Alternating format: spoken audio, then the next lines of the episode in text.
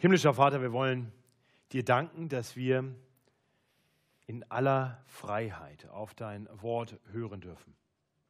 Und danke, dass du verheißen hast, da wo zwei oder drei sich in deinem Namen versammeln, dass du da mitten unter uns bist. Wir wollen dir danken, dass dein Wort lebendig und kräftig ist und in unser Leben hineinspricht. Und wir wollen dich bitten, dass dein Wort uns heute zurüstet mit Trost, im Wissen darum, dass du der allmächtige Gott bist, der alles gut führen wird.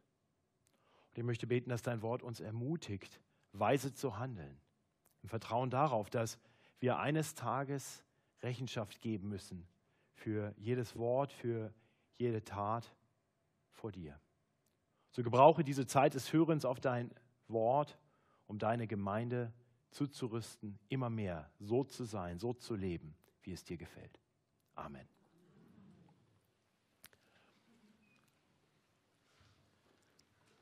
Hast du alles im Griff? Pascho. Wir Menschen geben uns ja manchmal dieser Illusion hin, alles im Griff zu haben. Ich finde das total bemerkenswert in der aktuellen Umweltschutzdiskussion zum Beispiel, wie wir mit tiefster Überzeugung Zukunftsprognosen abgeben und genau berechnen, was passieren wird. Was passieren wird, wenn wir zum Beispiel das weltweite Flugvolumen um 30 Prozent senken. Wenn Autos 20 Prozent weniger CO2 ausstoßen werden. Wir wissen das alles so genau. Und dann brennen Wälder in Australien. Oder irgendein Vulkan bricht aus und alle Prognosen sind dahin. Nichts mehr wert. Aber das, das, ist ja nicht nur bei diesen Dingen so, das ist auch ganz praktisch in unserem Leben so. Wir machen Pläne, was wir tun wollen. Zum, zum Beispiel, was wir tun wollen, wenn wir endlich das Renteneintrittsalter erreichen. Mit Hilfe von Finanzberatern rechnen wir auf Heller und Pfennig aus, wie viel wir ansparen müssen, um dann die Pläne, die wir gemacht haben, auch ausführen zu können. Aber dann bricht der Aktienmarkt ein oder wir bekommen eine ärztliche Prognose und all die tollen Pläne sind Makulatur. Manche Menschen werden dann fatalistisch. Sie, sie denken, wenn wir eh nichts im Griff haben, dann ist eigentlich auch egal, was wir tun im Hinblick auf den Umweltschutz, im Hinblick auf die Zukunft und planen. Sie leben dann getreu dem Motto, lasst uns essen und trinken, denn morgen sind wir tot. Oder, oder übermorgen. Aber auf jeden Fall irgendwann. Und ich glaube, wir alle kennen dieses Spannungsfeld zwischen einem unrealistischen Vertrauen darauf, dass wir alles im Griff haben, dass wir alles kontrollieren können.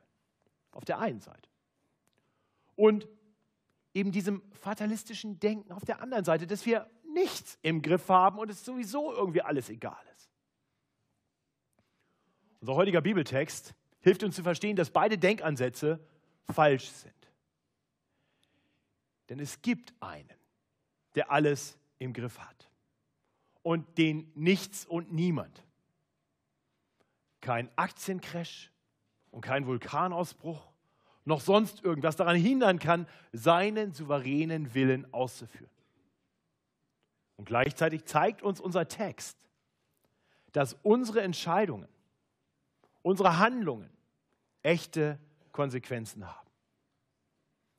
Und deswegen sollte dieser Text, den wir betrachten wollen heute, für uns Trost und Ermutigung zugleich sein. Trost im Wissen darum, es gibt einen, der alles im Griff hat.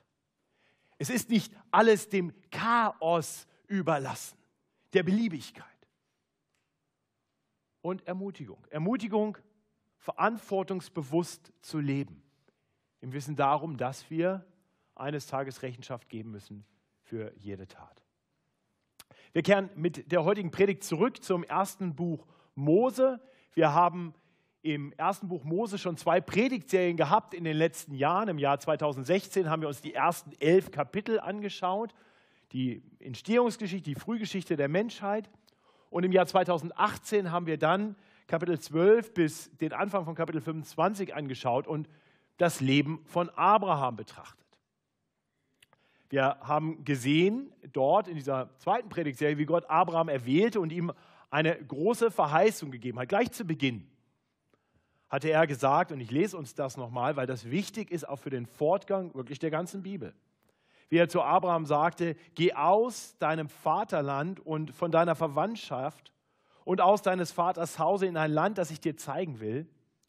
Und ich will dich zum großen Volk machen und will dich segnen und dir einen großen Namen machen und du sollst ein Segen sein.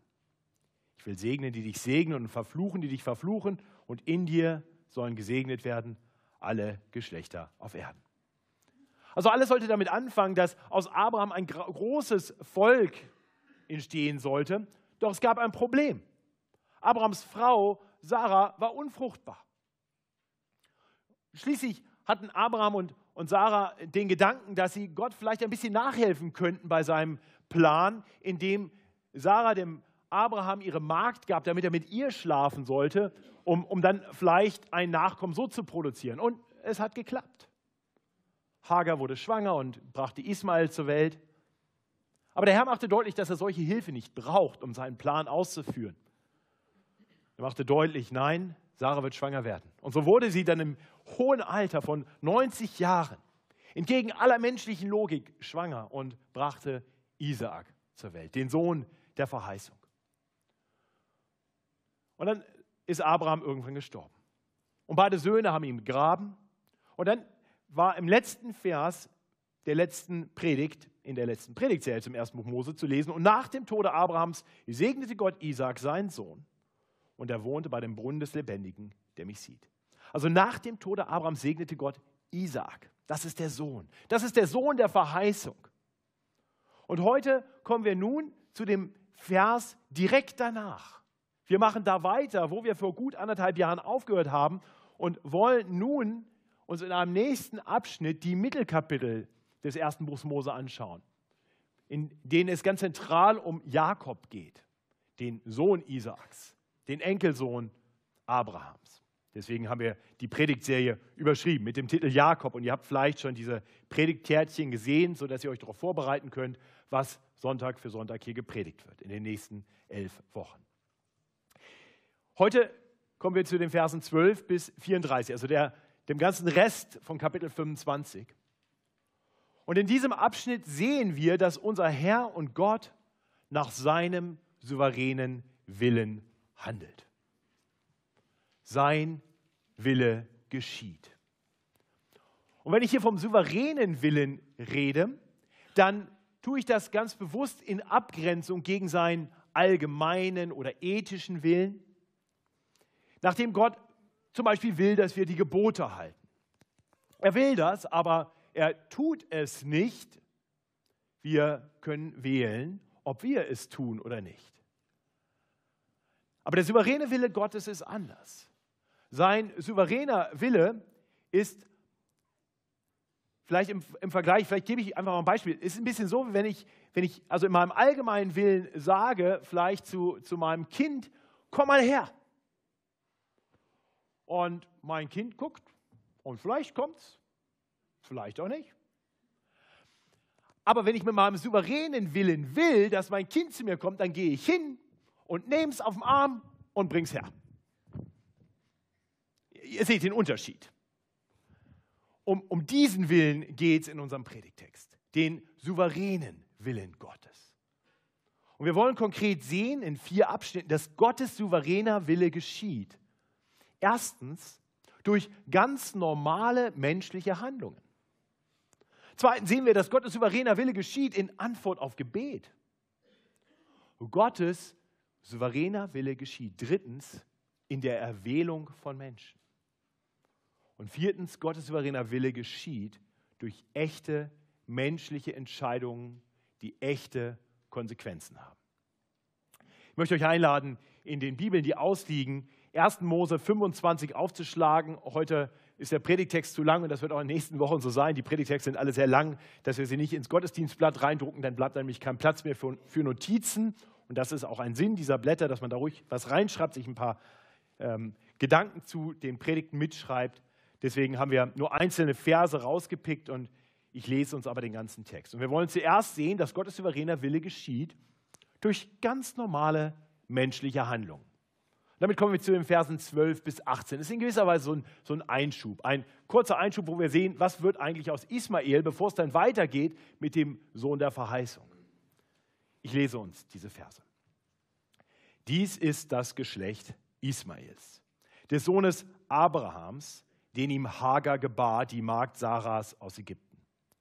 Und diese sind die Namen der Söhne Ismaels, nach denen ihre Geschlechter genannt sind der erstgeborene Sohn Ismaels, Nebajot, dann Keda, Adbil, Mipsam, Mishma, Duma, Massa, Hadad, Tema, Jetur, Naphish, Ketma.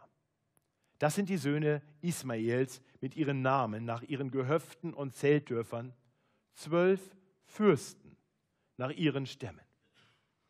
Und das ist das Alter Ismaels, 137 Jahre. Und er verschied und starb und wurde versammelt zu seinen Vätern. Und sie wohnten von Havila an bis nach Schur östlich von Ägypten nach Assyrien hin. So ließ er sich nieder, all seinen Brüdern zum Trotz. Okay, ich gebe zu, das ist relativ unspektakulär. Und doch sehen wir hier, wie diese ganz, scheinbar ganz normale Nachkommenschaft Ismaels wirklich Gottes Willen entfaltet. Wenn gleich der Herr von Anfang an klargemacht hätte, dass, dass Ismael nicht der verheißene Erbe ist, nicht der Erbe der Verheißung ist, so hatte er der Magd Hagar immer wieder gesagt, dass es sein Wille ist, dass Ismael eine große Nachkommenschaft haben sollte.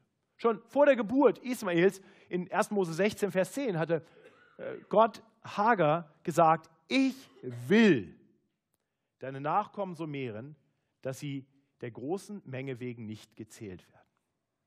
Später nochmal, ich will ihn, Ismael, zum großen Volk machen.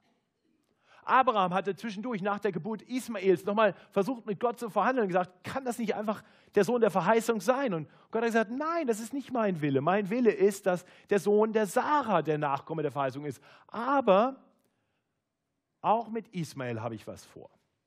Siehe, ich habe ihn, so heißt es in 1. Mose 17, Vers 20, siehe, ich habe ihn gesegnet und will ihn fruchtbar machen. Über alle Maßen und über alle Maßen mehren. Zwölf Fürsten wird er zeugen. Und ich will ihn zum großen Volk machen. Und hier in unserem Text lesen wir nun von diesen zwölf Fürsten, von diesen vielen Nachkommen. Wir sehen also diese scheinbar ganz normalen menschlichen Handlungen. Da werden einfach Kinder gezeugt. Das ist eine ganz normale Geschichte. Aber es entfaltet sich Gottes souveräner Wille. Das ist das Erste, was wir hier sehen. In den ganz normalen menschlichen Handlungen wirkt Gott nach seinem Willen. Und das bringt uns zu Vers 19. Hier beginnt jetzt wirklich der Abschnitt, der uns die nächsten Wochen beschäftigen soll, der überschrieben ist, das ist im, im ersten Buch Mose immer so überschrieben, dies ist das Geschlecht. Und dann kommt ein Name und dann kommen mehrere Kapitel dazu. Ismael ist die eine Ausnahme, wo eben nur diese wenigen Verse stehen. Vers 19. Wir sehen, Gottes souveräner Wille geschieht in Antwort auf Gebet. Ich lese uns die Verse 19 bis 21. Dies ist das Geschlecht Isaaks, des Sohnes Abrahams. Abraham zeugte Isaak. Isaac aber war 40 Jahre alt, als er Rebekka zur Frau nahm, die Tochter Betuels des Aramäers aus Mesopotamien, die Schwester des Aramäers Laban. Isaak aber bat den Herrn für seine Frau, denn sie war unfruchtbar. Und der Herr ließ sich erbitten. Und Rebekka, seine Frau, ward schwanger. Wir, wir haben schon bedacht, dass, dass der Herr verheißen hatte, dass ein großes Volk entstehen sollte aus Abraham. Und da war die Unfruchtbarkeit der Sarah, die, die dem scheinbar im Wege stand, aber Gott wirkte und Sarah gebar einen Sohn. Und, und gleich in der nächsten Generation das gleiche Problem. Isaak findet eine Frau auf wunderbare Art und Weise. Wir haben das in der letzten Predigtserie bedacht. In 1. Mose 24 wird beschrieben, wie diese Frau gefunden wird und wie sie dann zu Isaac gebracht wird und wie es Liebe auf den ersten Blick ist. Lesen in Vers 20, Isaac war 40 Jahre alt und nahm Rebekka zur Frau und die beiden frisch vermählten, frisch verheirateten freuten sich sicherlich darauf, wie es dann sein würde, wenn zwischen den Zelten die kleinen Kinder rumlaufen, der Sohn der Verheißung kommen würde. Aber Rebekka wurde nicht schwanger. Sie mussten merken, all ihre großen Pläne, all ihre Hoffnungen wurden nichts. Es kam alles so ganz anders. Das war sicher tiefes persönliches Leid. Und ich weiß, dass mancher hier das ganz persönlich nachempfinden kann. Und es warf große Fragen auf hinsichtlich der Verheißung Gottes. Würde neben dem Willen des jungen Ehepaares auch der Wille Gottes hier durch Rebekkas Unfruchtbarkeit aus der Bahn geworfen werden? In Vers 21 lesen wir, dass Isaac nicht so einfach kapitulierte. Dass er nicht einfach nur klagte. Er betete. Und dabei sollten wir nicht übersehen, dass das, was hier so kurz und knapp steht, er betet und dann wird sie schwanger, ein langjähriges Ringen mit Gott war. Wir haben gesehen in Vers 20, dass Jakob zur Zeit der Heirat 40 Jahre alt war und aus Vers 26 wissen wir, dass es noch 20 Jahre dauern würde. 20 lange Jahre dauern würde, bis sie endlich einen Sohn haben würden. 20 lange Jahre des Wartens, des Hoffens, der Enttäuschungen und des Gebets. Dabei betet Isaac das, was der Herr verheißen hat. Das heißt, das Wissen um Gottes Verheißung, das Wissen um Gottes Allmacht, das Wissen auch um die eigene Begrenztheit führt nicht dazu, dass Isaac sagt, was kommt, das kommt sondern er faltet seine Hände und ringt mit Gott. Er dringt auf ihn ein. Und wir sehen, dass Gott dieses Gebet erhört und Rebekka schwanger wird. Und so sehen wir hier, dass Gottes souveräner Wille geschieht in Antwort. Der Text macht das ganz deutlich. In Antwort auf Gebet.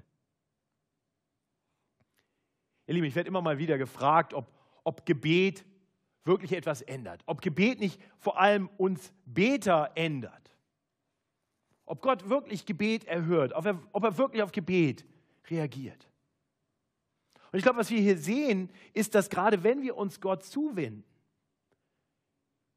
wir oft klarer erkennen, was, was sein guter Wille ist. Und wir uns im Gebet mehr und mehr eins machen mit seinem Willen, uns ganz in seinen Willen hineingeben und auf ihn eindringen und ihn bitten und dann oft erleben dürfen, dass Gott gerade unser Beten gebrauchen will, um Gutes zu tun. Manchmal braucht es vielleicht einfach auch das Gebet, damit wir Gott näher kommen. Manchmal lässt Gott vielleicht Zeiten des Wartens und der Not zu, damit wir erkennen, dass wir nicht alles im Griff haben und zu dem fliehen im Gebet, der allein alles tun kann. Isaac betet. Der Herr erhört sein Gebet und schenkt, dass Rebekka schwanger wird. Und das bringt uns dann zum dritten Punkt dieser Predigt. Ab Vers 22 sehen wir, dass Gottes souveräner Wille auch in der Erwählung von Menschen geschieht. Ich lese uns die Verse 22 bis 28. Und die Kinder stießen sich miteinander in ihrem Leib. Da sprach sie, wenn mir es so gehen soll, warum bin ich schwanger geworden? Und sie ging hin, den Herrn zu befragen. Und der Herr sprach zu ihr, zwei Völker sind in deinem Leibe. Und zweierlei Volk wird sich scheiden aus deinem Leibe. Und ein Volk wird dem anderen überlegen sein. Und der Ältere wird dem Jüngeren dienen. Als nun die Zeit kam, dass sie gebären sollte, siehe, da waren Zwillinge in ihrem Leib. Der erste, der herauskam, war rötlich, ganz rau wie ein Fell, und sie nannten ihn Esau. danach kam heraus sein Bruder, der hielt mit seiner Hand die Ferse des Esau und sie nannten ihn Jakob. 60 Jahre alt war Isaac, als sie geboren wurden. Und als nun die Knaben, Knaben groß wurden, wurde Esau ein Jäger und streifte auf dem Feld umher.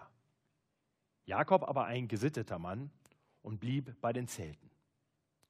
Und Isaac hatte Esau lieb und aß gern von seinem Wildbrett.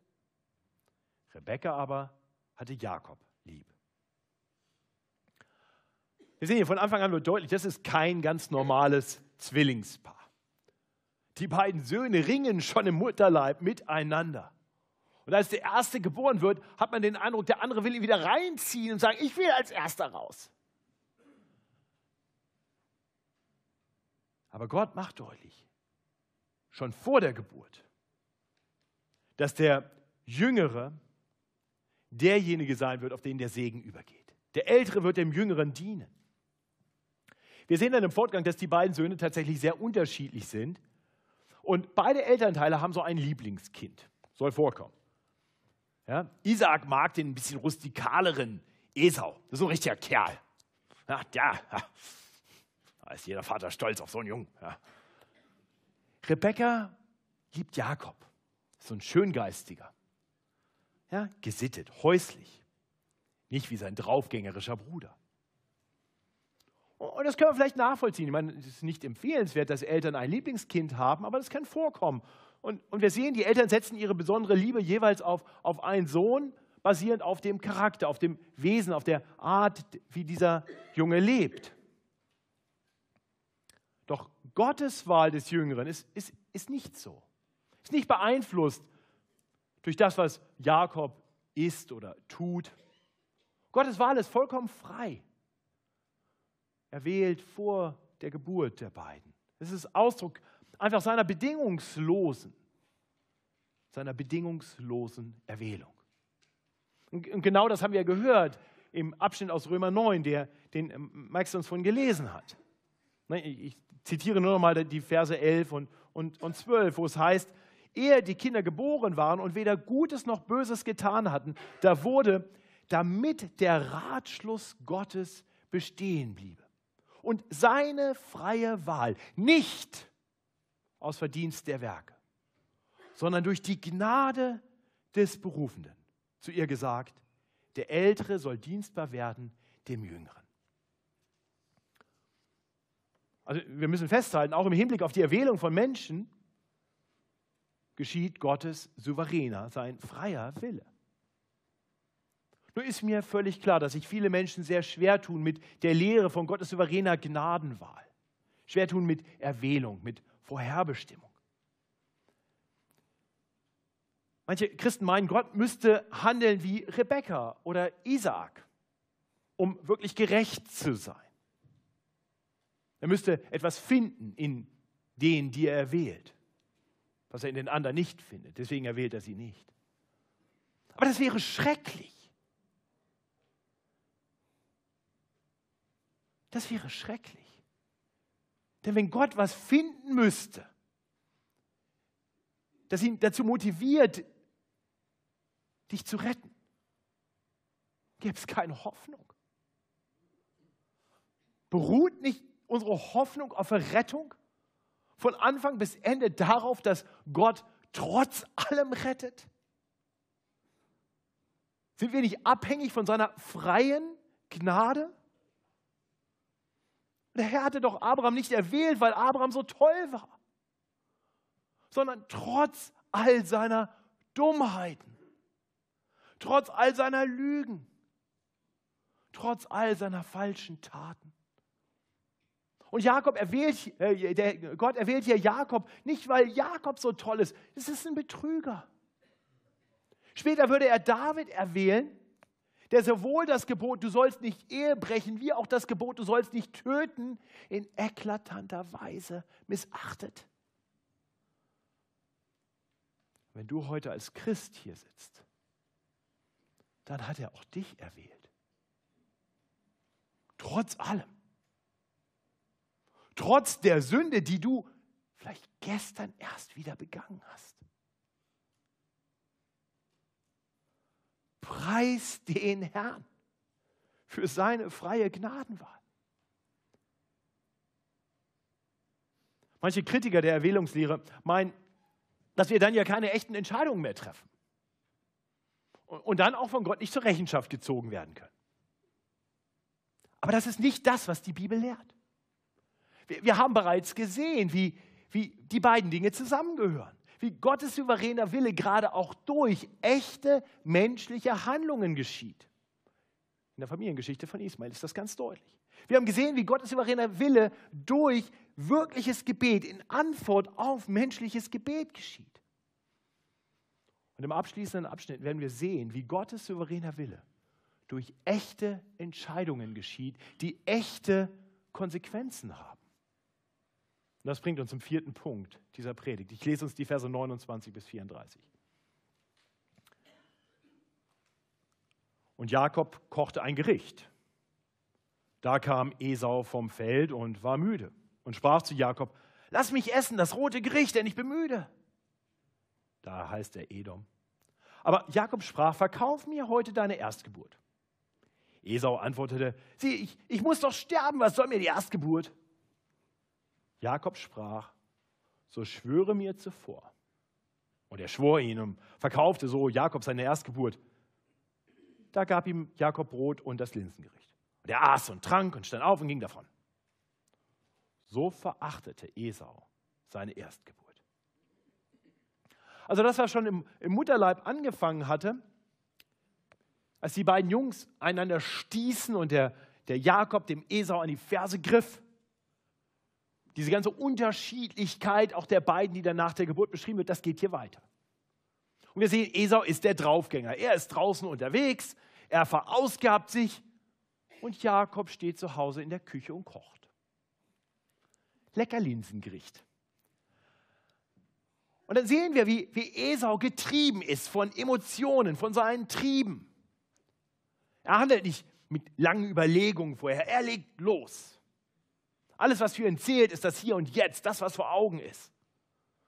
Und dann sehen wir Jakob. Kühl, eiskalt berechnend, wohl überlegt. Nutzt die Schwäche seines Bruders zu seinem Vorteil. Äh, hoffentlich ist uns klar, beides ist nicht gut. Aber unser Text fokussiert sich hier vor allem auf das Fehlverhalten von Esau. Er macht deutlich, dass Esau das, was wirklich zählt, verachtet. Wie, wie, wie triebgesteuert und unbedacht er agiert, das, das wird in anderen Übersetzungen noch deutlicher. Und tatsächlich ist die Luther-Übersetzung relativ freundlich, wenn es das Hebräische hier in etwas feinerer Sprache übersetzt hilfreicher und eigentlich besser ist die neue evangelistische Übersetzung an dieser Stelle. Da, da heißt es in Vers 30, die Worte Esaus, Lass mich doch schnell etwas von dem Roten da hinunterschlingen, rief Esau. Dem roten Zeug da, ich bin ganz erschöpft. Da kommt was durch. Das ist diese krasse Sprache, typisch Esau. Und Jakob sagt, ja, dann gib mir mal dein Erst, verkauf mir dein Erstgeburtsrecht dafür. Und sag mal, jeder, der so ein bisschen Grips hat und einen Moment überlegt, der sagt, sag mal, hast du noch alle? Für so ein paar Linsen? Hast du einen Vogel? Aber was macht Esau? Völlig unüberlegt, unbedacht. Ich sterbe vor Hunger. Was nützt mir das Erstgeburtsrecht? So handelt er.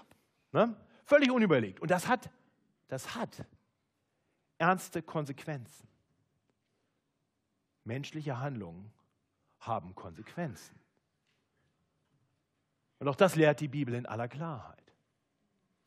Interessanterweise gibt es eine andere Stelle im Neuen Testament, die Jakob und Esau aufgreift, während, während wir im Römer 9 basierend auf der Geschichte von Jakob und Esau sehr klar die biblische Erwählungslehre finden, finden wir im Hebräerbrief in Kapitel 12 ab Vers 16 eine Warnung, dass unsere Handlungen echte Konsequenzen haben, basierend auf dem, was Esau getan hat. Hebräer 12, Vers 16 heißt es, seht darauf, dass nicht jemand sei ein Abtrünniger oder Gottloser wie Esau, der um der einen Speise willen seine Erstgeburt verkaufte. Diese Warnung müssen wir hören. Deine Entscheidungen haben echte Konsequenzen. Lerne von Esau, deine Triebe zu kontrollieren.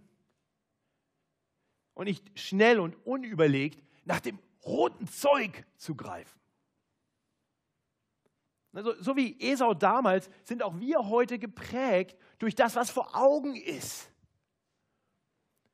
Wir, wir handeln nach dem, wonach unsere Triebe, unsere Lust ist. Unser rotes Zeug ist hier kein Linsengericht nach einem langen Arbeitstag. Aber rotes Zeug gibt zur Genüge. Ich weiß nicht, was dein rotes Zeug ist, nachdem du geneigt bist, blind, vorschnell, unüberlegt zu greifen. Vielleicht Alkohol oder Drogen, vielleicht pornografische Bilder oder Filme, vielleicht außerehelicher Sex, vielleicht in der Gier nach Geld, nach Wohlstand, nach Luxus, koste es, was es wolle. Dieses rote Zeug ist überall. Und es funktioniert immer auf die gleiche Weise. Es appelliert an das, was wir sehen können. Wir sehen das rote Zeug. Und es appelliert an unsere Triebe und wir greifen nach dem roten Zeug. Und deswegen ist es so wichtig, dass wir Christen lernen, nicht so viel mit den Augen zu sehen, sondern mehr mit den Ohren und mit dem Herzen.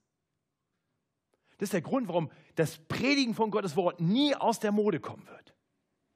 Streng genommen war es nie in der Mode. Wir waren immer visuelles Zeitalter. Sehen funktioniert eigentlich besser als Hören mit den meisten Menschen.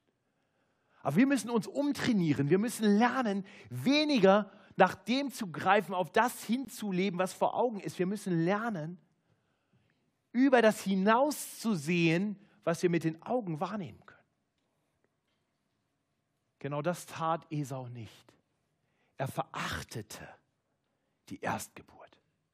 Er verachtete den wirklichen Segen Gottes. Er verachtete das, was wirklich zählt, was wirklich Wert hat für den kurzfristigen Lustgewinn eines Linsengerichts. Ihr Lieben, ich hoffe, wir sehen, dass menschliche Handlungen echte Konsequenzen haben. Und zugleich sehen wir, dass durch diese echte Entscheidung, die Esau hier trifft, durch die echten Handlungen, die er hier vollzieht und auch Jakob, Gott letztendlich so wirkt, dass sein souveräner Wille geschieht. Das Erstgeburtsrecht äh, Recht galt von Anfang an Jakob. Durch Jakob sollte der Segen Gottes weitergehen. Durch Jakob sollte letztendlich die Nachkommenschaft weitergehen bis hin zu dem Nachkommen, auf den alles hinsteuert. Den Nachkommen, auf den alle gehofft und gewartet haben. Den Nachkommen, auf den wir heute schauen und den wir heute kennen als Jesus Christus. Kinder Abrahams sind alle, die nicht einfach irgendwie physisch abstammen von Abraham, sondern alle, die auf den vertrauen, der der eine wahre Erbe ist. Kinder Abrahams sind wir, die wir Glauben haben an Jesus Christus. Manche Christen fragen sich, wie denn, denn Gottes Souveränität und die menschliche Verantwortung zusammengehen. Und ich will deutlich sagen, alle Erklärungsversuche hinken. Ich habe keinen guten.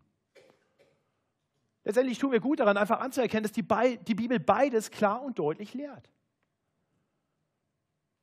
Und das gilt eben gerade, gerade auch im Hinblick auf unsere Errettung. Wir tun gut daran, anzuerkennen, dass wenn wir auf Jesus Christus als unseren Retter und Herrn vertrauen, das letztendlich daran liegt, weil weil der Herr uns erwählt hat, weil er uns aus seiner freien Gnade die Augen aufgetan hat, sodass wir geistlich sehen konnten, die Ohren aufgetan hat, sodass wir geistliche Wahrheiten vernehmen konnten, uns das Herz geöffnet hat, sodass wir Acht hatten auf das, was er zu sagen hat. Er hat uns wiedergeboren, als wir noch tot waren in unseren Sünden und Übertretungen, Es ist allein Gottes Werk. Ihm gebührt alle Ehre. Da ist kein Raum für Stolz. Preis den Herrn. Ich danke meinem Gott, dass ich sein Kind sein darf. Und ich weiß, aller Dank, alle Ehre gebührt ihm. Und ich staune manchmal darüber, weil ich weiß, da war nichts in Matthias. Da ist immer noch nichts in Matthias, das Gott dazu veranlassen würde, zu sagen, oh, den will ich gerne haben und nicht den. Aber, aber, und das ist wichtig, zugleich muss dir klar sein, dass wenn du den Ruf zum Glauben hörst, du für deine Antwort auf diesen Ruf vor Gott verantwortlich bist. Genauso wie du überhaupt für alles verantwortlich bist vor Gott, was du tust. Also wenn du dich heute fragst, bin ich erwählt wie Jakob, dann frage ich dich, erkennst du an, dass Jesus Christus der Retter ist, den du brauchst? Verstehst du, dass du genauso wie Jakob und Esau auch nicht perfekt bist, auch Sünder bist, der eigentlich keinen Grund gibt, dem heiligen Gott dich zu retten? Erkennst du an, dass, dass du einen Retter brauchst, der dich aus Gnade allein rettet, aus seiner freien Gnadenwahl? Erkennst du, dass Jesus der verheißene Retter ist? Nur wenn du auf Jesus vertraust, nur wenn du diese Entscheidung triffst, auf Jesus zu vertrauen, ihn den Herrn deines Lebens sein zu lassen, nur dann bist du gerettet, nur dann bist du erwählt. Und wenn du das nicht tust, wenn du das bisher noch nicht tust, dann möchte ich dir zurufen, heute Morgen, sei nicht wie Esau. Sei nicht wie Esau der, der das verachtet hat, was wirklich zählt. Bedenke, dass deine Entscheidung auf den Ruf zum Glauben echte Konsequenzen hat. Wenn du heute seine Stimme hörst, dann wende dich ihm zu. Dann flieh zu ihm. Bitte ihn, dich anzunehmen als sein Kind. Vertraue darauf, dass dieses Gebet erhört werden wird. Denn letztendlich offenbaren unsere Taten, unsere Entscheidungen, wer der Herr unseres Lebens ist. Von daher möchte ich dich ermutigen, ordne deine Prioritäten. Strebe nicht nach dem roten Zeug, sondern nach dem, was wirklich Wert hat. Hab Acht, dass du nicht für das lebst, was vor Augen steht, wonach dich deine Triebe wohin dich deine Triebe reißen. Erachte das für besser, was du heute noch nicht sehen kannst, aber was dir verheißen ist. Zugleich möchte ich dir, lieben Christen, sagen, du musst nicht in beständiger Angst leben. In beständiger Angst, dass deine falsche Entscheidung, deine Sünde dich jetzt auf einmal losreißen kann von Gott. Wenn er dich aufgrund seiner freien Gnadenwahl erwählt hat, wenn er dir echten Glauben geschenkt hat, wenn du ihn wirklich als deinen Retter und Herrn kennst, dann darfst du wissen, er bringt dich auch sicher ans Ziel, weil er seinen guten Plan immer ausführt. Er tut, was er sich vorgenommen hat und keiner hindert ihn daran. Er hat die Welt erschaffen und der Sündenfall war für ihn keine Überraschung. Nein, vor Grundlegung der Welt hatte er schon bestimmt, vorherbestimmt, dass er in Jesus Christus in diese Welt hineinkommen würde, um sie aus dem Sündenfall, der erst noch geschehen würde, zu erretten. Und so kam er in Jesus Christus in diese Welt und lebte in dieser Welt.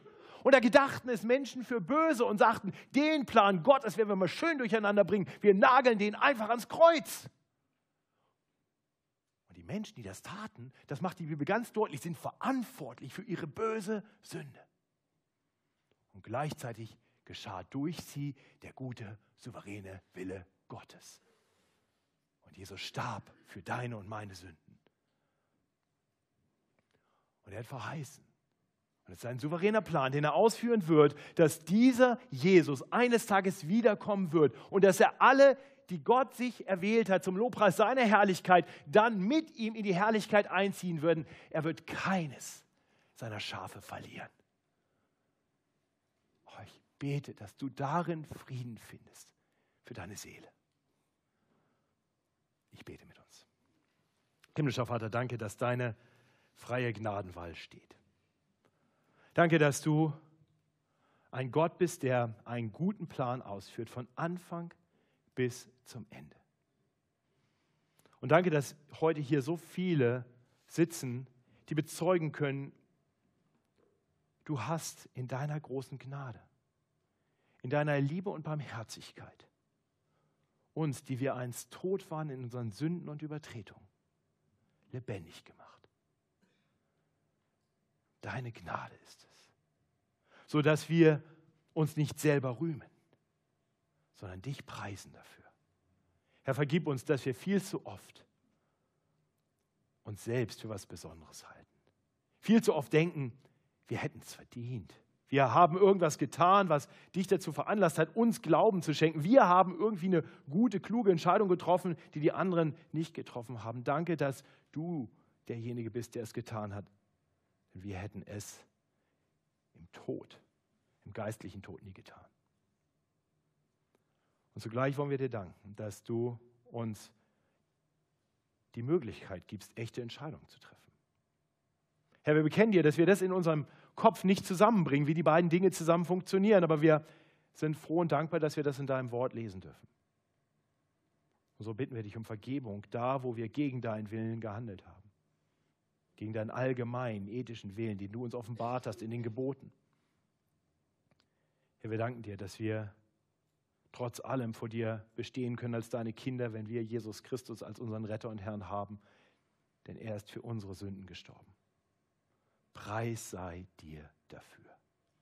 O Gnade Gottes, wunderbar. Amen. Lass uns das miteinander bekennen. Lass uns aufstehen.